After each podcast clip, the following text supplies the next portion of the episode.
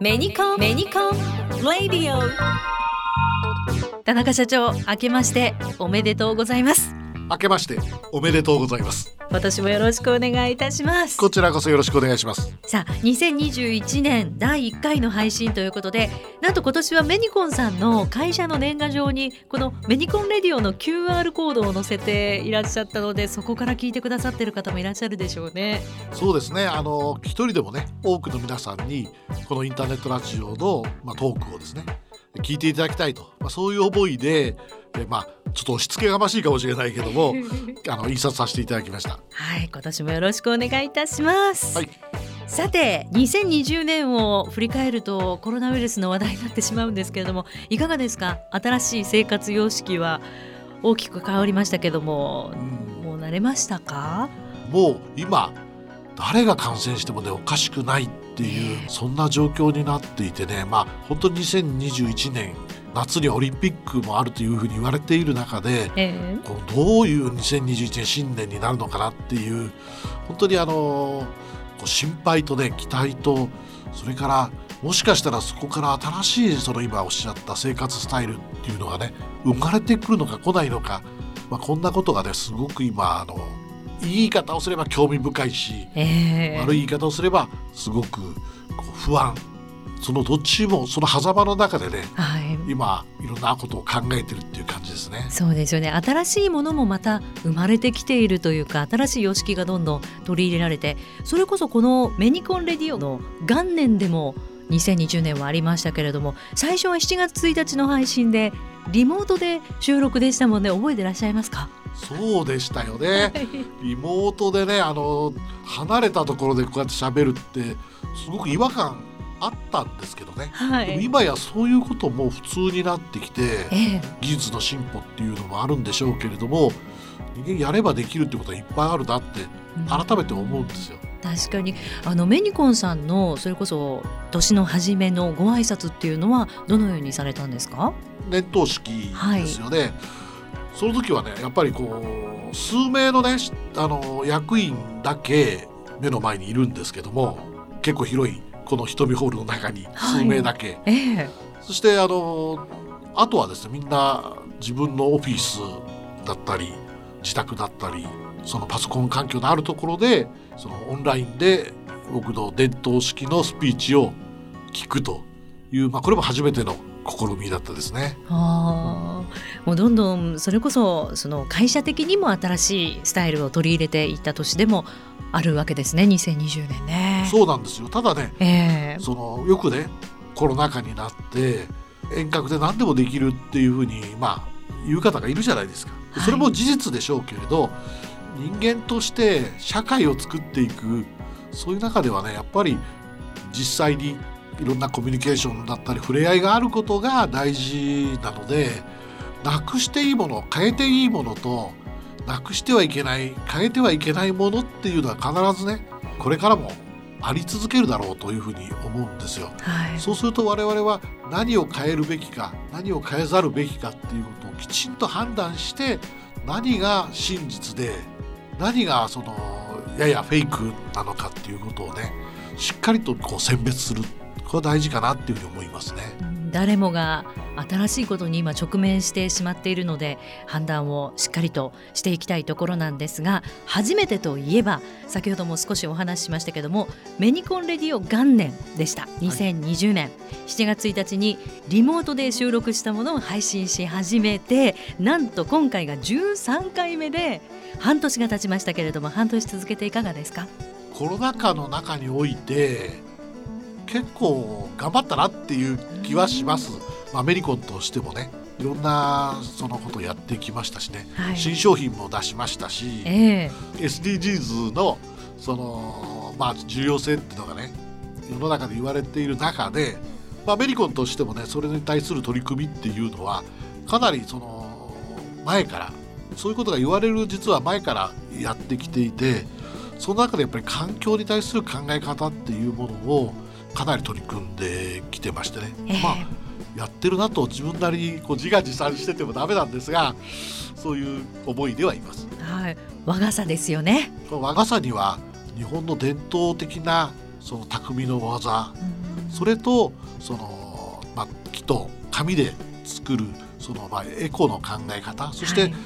修繕できるんですよね、はい、仮に壊れても。はい、でそこがねやっぱり大事で物を大切に使おうという本来日本人の持ってるね謙虚さだとかそれからその何て言うんですかね物に対するありがとうという気持ちとかですね、えー、そういうものがこの和傘で僕は表現できるのかなと。でそういうことで、まあ、本社のね北館と本館を結ぶところには屋根がないんですよね。はい、それで今までビニール傘を使っていたんですがこれをなくして、まあ、和傘に変えるというところから、えー、まず社員の意識改革それから本社を訪問してくださった方が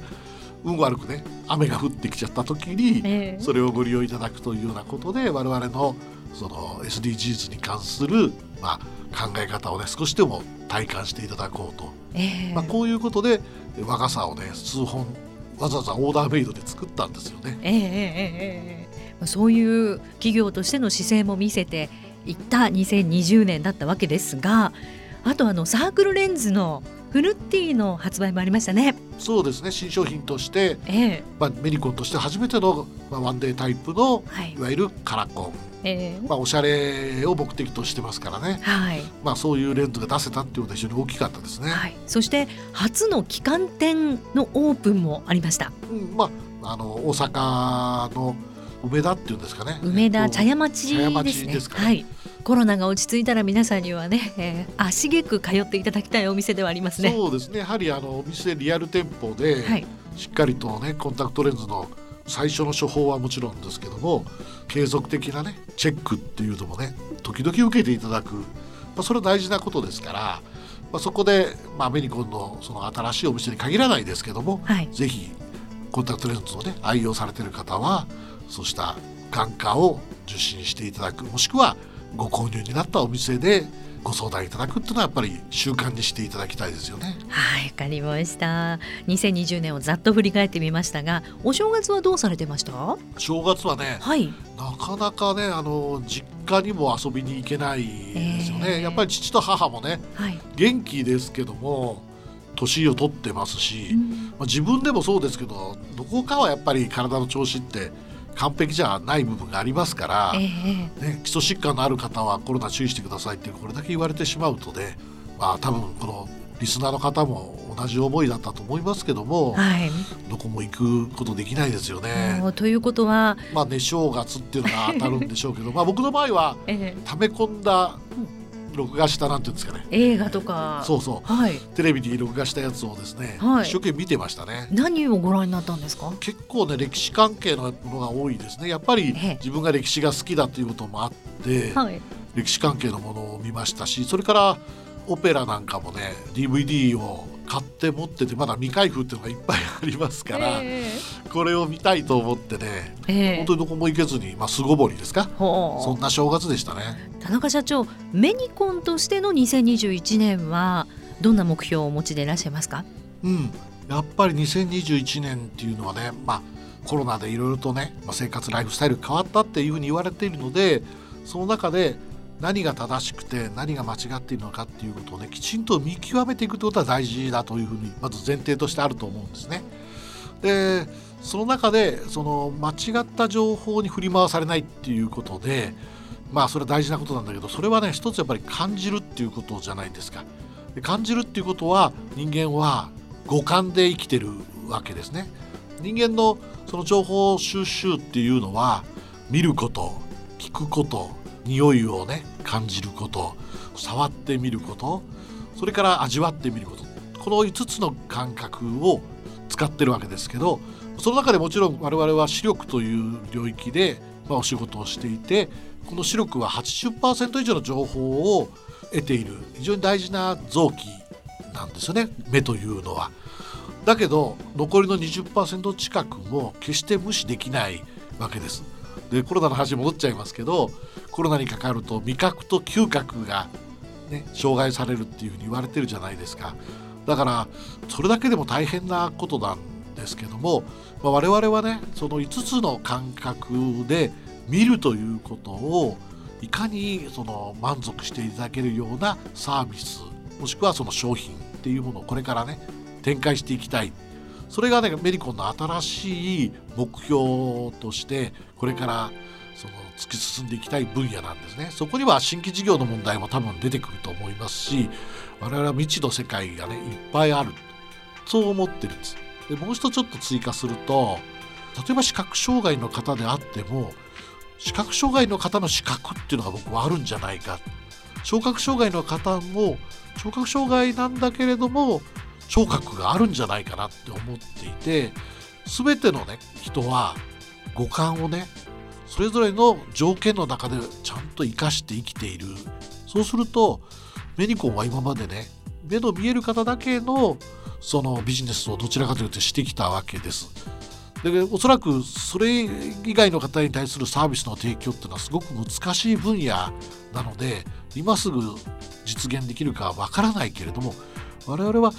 もしかしたら視覚障害の方に対する視力の提供っていうことも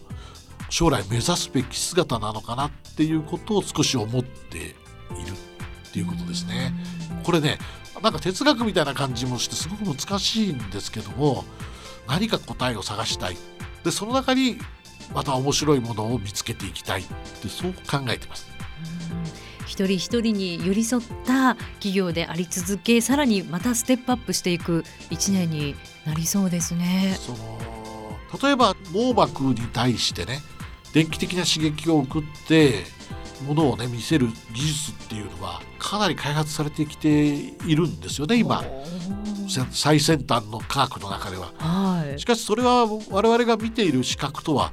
違うと思います、ですからあのその中で一体何が起こっているのかっていうことはまだまだ研究する必要はあるけれども、はい、いずれそうした分野で新しい、まあ、ビジネスっていう言い方をするとすっぺらく聞こえてしまうかもしれないけれどもそうしたものが生まれるんじゃないかなっていう気が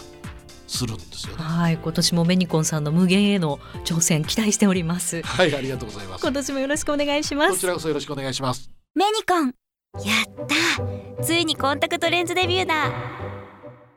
と喜んでいた頃も過ぎ去り今ではケアをしなくていいワンデーレンズを愛用中。と言ってた私も今は遠近両用レンズユーザー趣味の読書が楽しいの。変わっていくライフスタイルにいつもベストなコンタクトレンズをご提供します。コンタクトレンズの生涯サポートサービスメニコンメルスプラン。コンタクトレンズは眼科医の指示に従い正しくお使いください